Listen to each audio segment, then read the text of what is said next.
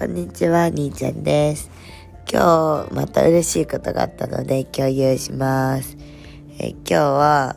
えっと、先月から運動を始めた、今まで運動経験がなくて、先月から始めたよっていうお客様のお話です。イェイ。えー、お客様のお話、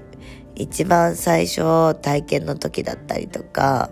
その、最初の頃の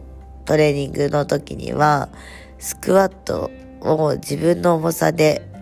あの、何も担がないし、何もダンベル持たない状態で、スクワットやるだけで、もう足がプルプル震えていたんだけども、今日ですね、一緒にトレーニングをして、足の、またね、足のトレーニングやったんだけども、もうスクワットが自分の重さ、その自重のトレーニングに、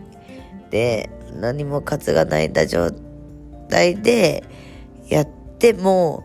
めちゃめちゃ安定してるプラス、めっちゃフォーム綺麗で。で、さらに、じゃ今日はちょっと担いでやってみましょう、みたいな形で、ちょっとステップアップだっていう感じでやったんですけど、それがね、もうめちゃめちゃ安定してて、そして、めちゃめちゃプルプルせずに、なんかやり終えてて、わすごいめっちゃ強くなっておると思って、それを一緒に喜び合えたことがめちゃめちゃ嬉しかったなっていうふうに思ったので共有しました。はい。やっぱね、トレーニングはいい意味で